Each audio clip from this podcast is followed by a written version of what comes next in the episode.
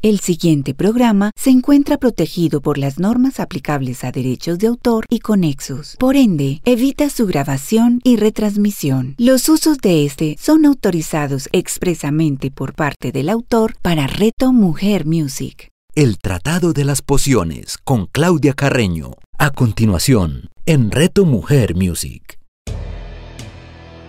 Hola, soy Claudia Carreño, estamos en el Tratado de las Pociones un espacio dedicado a la aromaterapia del eneagrama.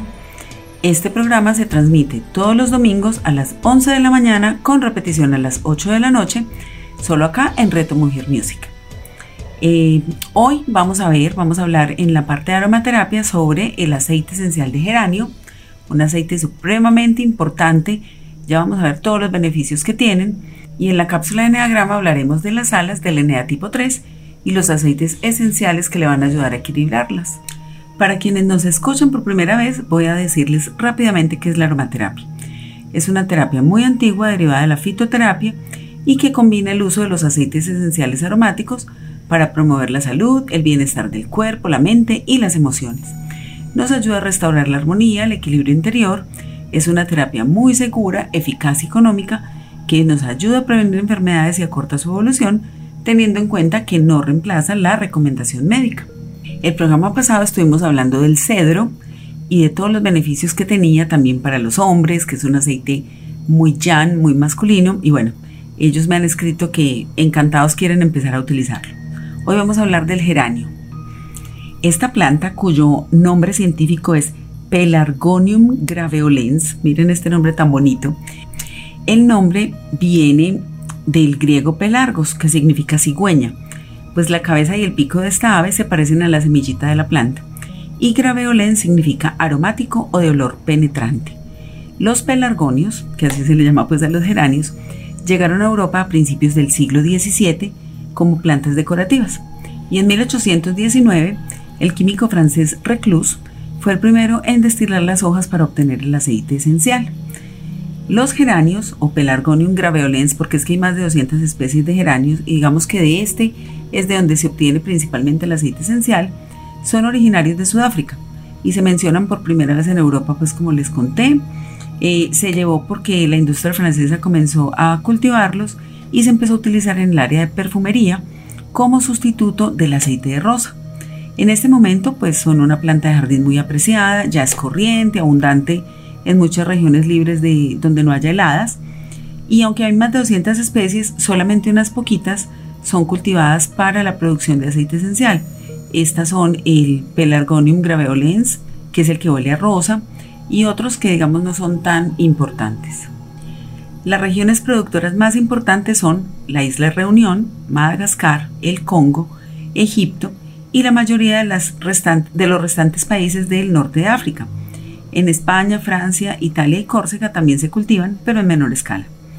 Hay otras especies que son objeto de cuidado en China, India y Rusia.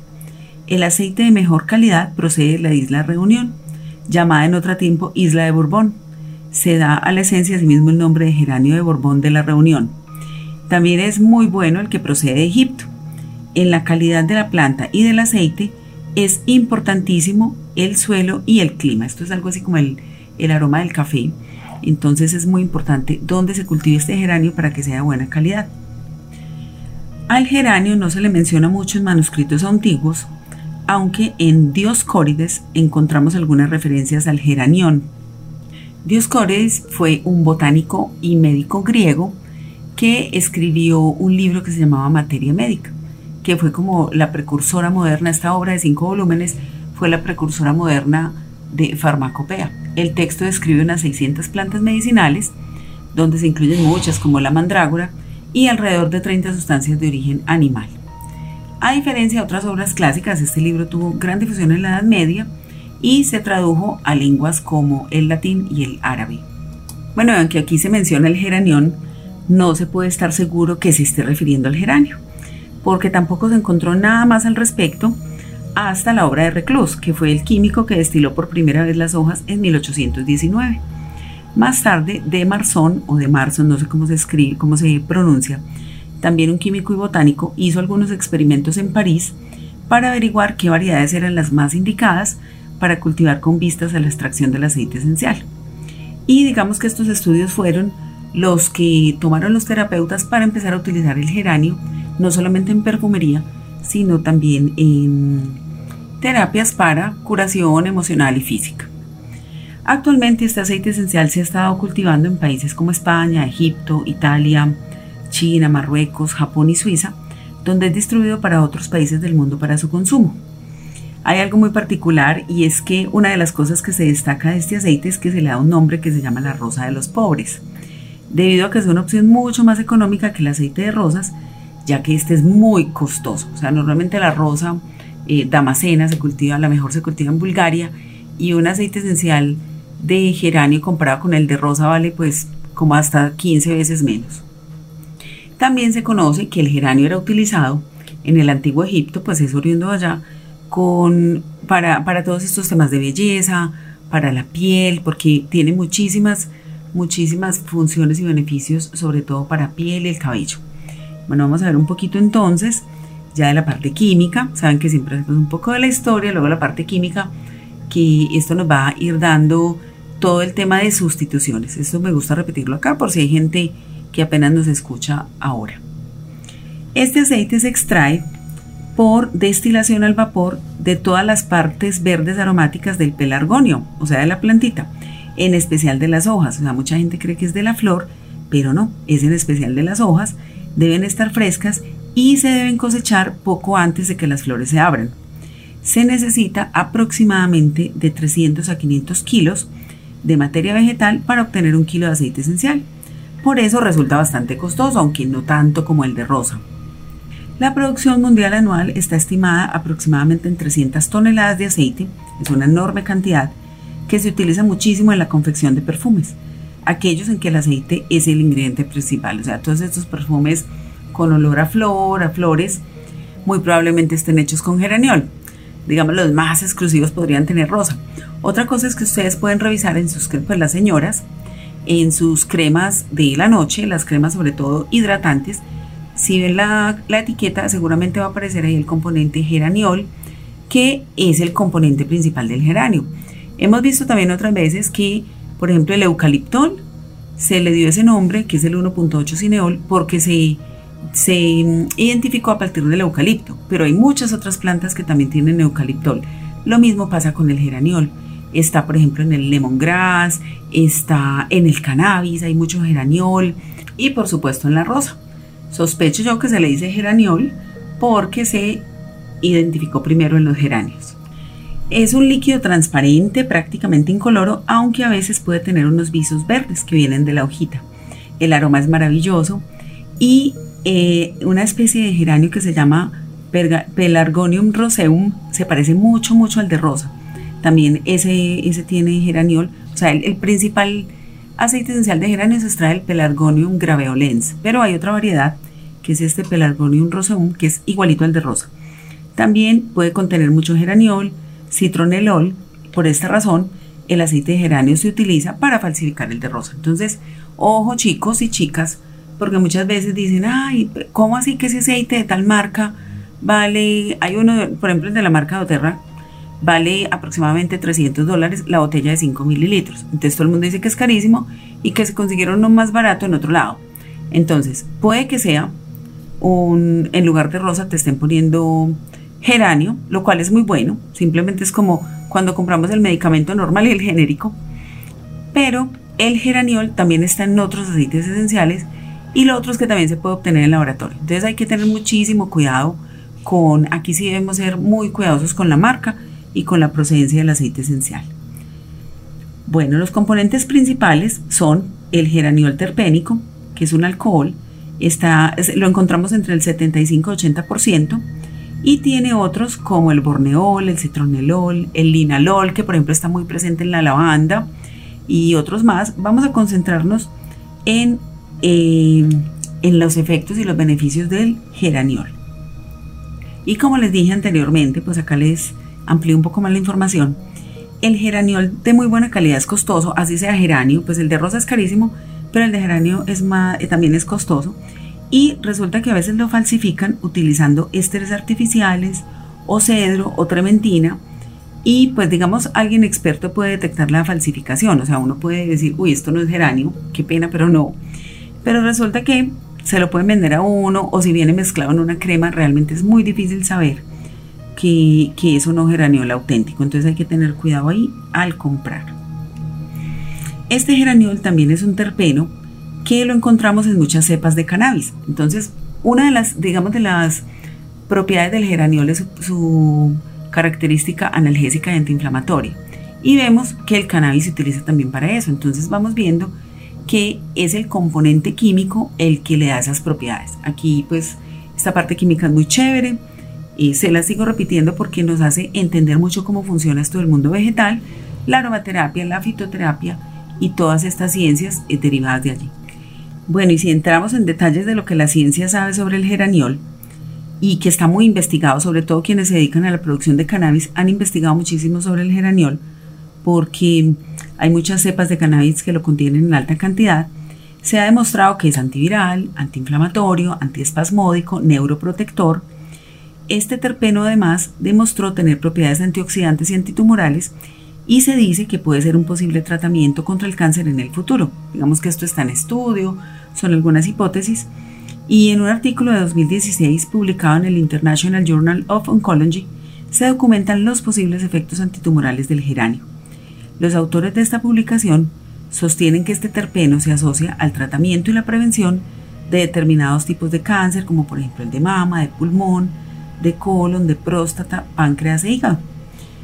¿Cómo se puede lograr el efecto? De muchas maneras. Se ha demostrado que controla varias moléculas de señalización que participan en los procesos biológicos del cáncer. Realmente no se ha demostrado si lo previene, pues eh, aquí se ha hecho ya el estudio en los pacientes que ya tienen pues la condición, pero eh, digamos nosotros podemos conocer y a lo mejor si alguna persona conocida tiene este proceso, recomendarle que utilice el aceite esencial de geranio o alguno que tenga geraniol para que esto le ayude con todas esas eh, beneficios. Incluso, pues en Estados Unidos, sobre todo, a las personas que tienen cáncer les permiten el uso del cannabis medicinal, entre, entre otros beneficios porque contiene mucho geraniol y les ayuda en estos procesos. Otros estudios, por ejemplo uno que se hizo en 1988, también demostró que el geraniol tiene propiedades antifúngicas. El estudio que fue publicado en la revista Lipids expone que el geraniol tiene la capacidad de inhibir el crecimiento de la Candida albicans y de otra levadura que es muy común en los seres humanos adultos. Este terpeno logra estos efectos porque mejora la tasa de pérdida de potasio en las células, aumentando la fluidez de la membrana. Por esto los investigadores concluyeron que el geraniol puede tener un uso potencial como agente antifúngico. Nosotros podemos ensayarlo, por ejemplo, en los temas de piel, que muchas veces nos dan esos barritos que pueden producir hongos, utilizar el geranio es muy bueno. Y eh, también en otra investigación de 2015 se demostró que el geraniol tiene propiedades antiinflamatorias. Esto se estudia muchísimo, sobre todo a partir del cannabis medicinal. Y en este artículo publicado en el European Journal of Pharmacology, se sostiene que el geraniol reduce la fibrosis, el engrosamiento y la cicatrización patológica del tejido conectivo que suelen aparecer tras las lesiones. Por eso es muy bueno en la cicatrización.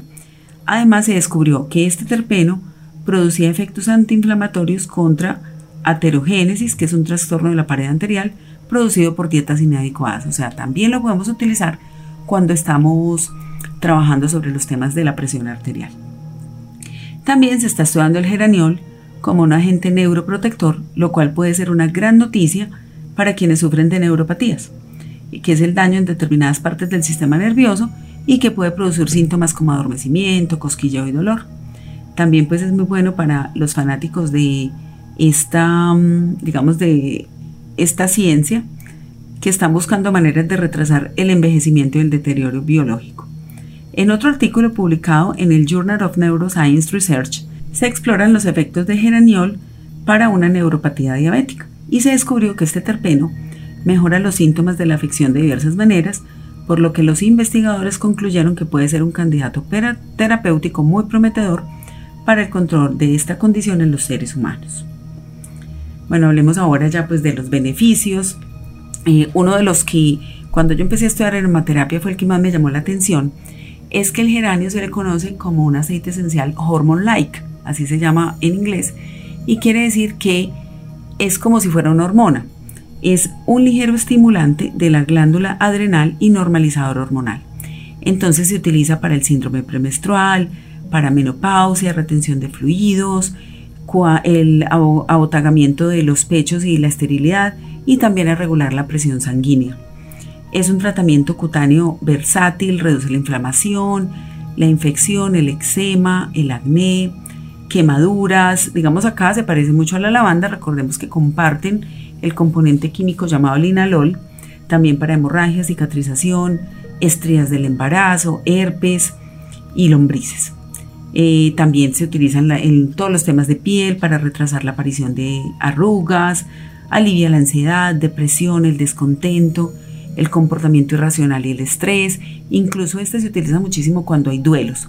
Cuando nosotros, por ejemplo, perdemos un ser querido, perdemos un trabajo, nos mudamos de ciudad o de casa, se recomienda utilizar geranio en el difusor o rosa también.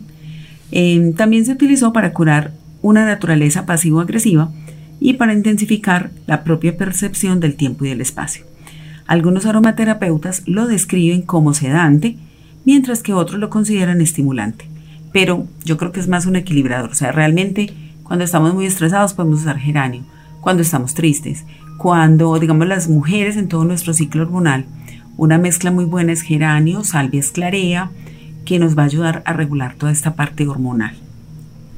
Otras propiedades que tiene, analgésico, antidepresivo, antiséptico, astringente, cicatrizante, diurético, sedante, tónico, bueno, mejor dicho, esto es una maravilla este geranio. Em, lo puedo usar para quemaduras, depresión, dermatitis, en diabetes, que ya hay un estudio que lo está analizando, hemorragia, tensión nerviosa, herpes. Es también un excelente repelente de mosquitos, pero digamos, hay otros más económicos como la citronela, em, que son mejores para eso. El geranio y la citronela comparten también el componente químico que se llama citronelol. Por eso nos sirven para las mismas cosas. También lo podemos usar para el cabello, porque es un aceite esencial que puede disminuir la picazón en el cuero cabelludo por la resequedad. Ayuda a hidratar la zona, eliminar el exceso de sebo y permite que el cabello se vuelva más fuerte y más suave. Lo puedo combinar con el champú o con el acondicionador, aplicando masajes capilares con movimientos circulares esperar por ahí unos minutitos y luego se enjuaga. Este tratamiento lo puedes hacer más o menos dos veces a la semana porque de pronto corres el peligro de que ya tu cuero cabelludo se vuelva grasoso.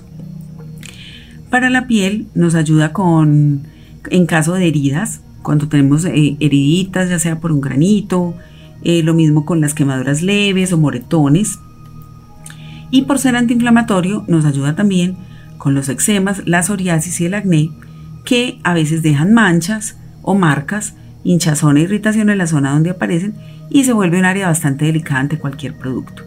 Bueno, yo les cuento que eh, yo tengo gatos y consultando en un manual, que inclusive creo que acá hicimos un episodio de mascotas, hice una mezcla para una heredita que se hizo mi gata con las uñas y tenía geranio, helicriso, manzanilla en coco fraccionado. Ah, bueno, y también le eché un poquito de incienso y fue increíble la forma como esta gatita se curó de esa herida. Y pues uno de los componentes principales que le puse a esa mezcla fue el geranio. También para las personas que quieran bajar de peso, eh, nos puede ayudar el geranio porque nos ayuda con una, tiene una propiedad diurética que estimula el sistema linfático haciendo que se elimine el exceso de agua del cuerpo. También hemos hablado pues para las arrugas, la celulitis, eh, todo esto lo podemos eh, agregar. Podemos hacer por ejemplo sales de Epson con geranio para hacer un masaje en las piernas, remover células muertas, estimular pues toda esa, toda esa salida de esos, de esos líquidos que hacen que aparezca la celulitis. También lo podemos echar en nuestras cremas de piel. Por ejemplo, una mezcla muy buena es eh, pomgranate, eh, geranio, incienso con coco fraccionado para hacer un suero facial casero. Y bueno, si eres muy afortunado y tienes rosa, pues también le echas rosa. Eh, porque es muy, muy buen hidratante, eh, calma dolores, combate infecciones, los sangrados nasales o las heridas los puedo controlar con geranio, nos ayuda a eliminar el exceso de líquido, ya lo dijimos, también puede servir para las varices, también puede calmar los síntomas de la menopausia, mantiene eh, nivelados los niveles de azúcar, combate infecciones en la garganta, nutre la piel seca, para las personas con, con artritis también puede brindar alivio, digamos, esto no lo he ensayado, pero voy a buscar ahí un conejillo de indias que nos, que nos ayude con este tema de la artritis y puede también servir para todos los ataques de ansiedad. Y bueno, realmente es maravillosa todas las bondades que tiene el geranio. No tiene casi ninguna contraindicación, a menos que sea pues por un mal uso, ya sea que me lo aplique en una zona sensible como los ojos o los genitales, pero de verdad que no tiene contraindicaciones. Bueno, miremos ahora, para terminar esta sección de aromaterapia y del geranio, que nos dice Robisek en su libro de aromaterapia para la curación, donde vemos estas lindas reflexiones sobre cada aceite esencial. Entonces, el geranio nos ayuda a ser acertados cuando estamos desconectados. Hay una cita del Eclesiastés 3.2 que dice, hay un momento para todas las cosas y una estación para toda actividad bajo el cielo. El geranio tiene un aroma refrescante que reduce paulatinamente los extremismos internos mediante procesos que aportan equilibrio y armonía a las emociones. El ritmo natural del cuerpo está vinculado a la actividad hormonal y el geranio ayuda a sintonizar la vibración de glándulas y hormonas, permitiendo al cuerpo adoptar un sutil equilibrio sin brusquedades. Cuando se rompe la conexión con el ritmo por un margen de un minuto y uno está de mal humor, desorientado de su brújula interna e incapaz de trazar su propio progreso, el geranio le permite sintonizar serenamente con un nuevo tempo. El movimiento del sol, la luna, las mareas y las estaciones conforman nuestras vidas. El geranio nos conecta con estos ritmos fundamentales. Al igual que las estaciones, nuestras vidas se mueven por fases de crecimiento, de crecimiento, desaparición y resurgimiento en una serie infinita y sucesiva de fases. Si te sientes desconectado de tu propio ritmo vital, investiga en qué estación estás viviendo ahora. Tal vez estés en una fase primaveral de la vida, la nueva vida se presenta en toda su potencialidad y estás listo para avanzar con rapidez y florecer. Tal vez te encuentres en una fase invernal en la que la vida es aburrida y en estado latente. Incluso la naturaleza se toma el invierno como descanso. Y mientras la tierra descansa, las flores siempre saben que volverán a florecer. Hazte las siguientes preguntas. ¿Aprecias y valoras los momentos de paz y serenidad en tu vida? ¿Cuáles son las cosas que haces naturalmente para lograr una mayor sintonía con tus ritmos internos? Y la afirmación del corazón floreciente para el geranio, según Robisek, es estoy en sintonía con el ritmo de mi vida. Bueno, de verdad que yo no sabía tantas cosas acerca del geranio, sí lo he utilizado muchísimo, sobre todo la regulación de la parte hormonal, pero esto de los ritmos me parece espectacular, sobre todo ahora que estamos como en una especie de primavera después del año de la pandemia, que fue una especie de invierno, donde todos nos recogimos, y ahora que ya estamos saliendo es algo acá. Muy conveniente el geranio para que nos ayude a afrontar esta nueva etapa. Vamos ahora a nuestra cápsula de Enneagrama. Para quienes nos escuchan por primera vez, el Enneagrama es una herramienta de autoconocimiento que nos permite descubrir cuál es esa personalidad predominante en mí y cuáles son los rasgos de luz y de sombra de esa personalidad que son los que afectan realmente nuestros comportamientos automáticos.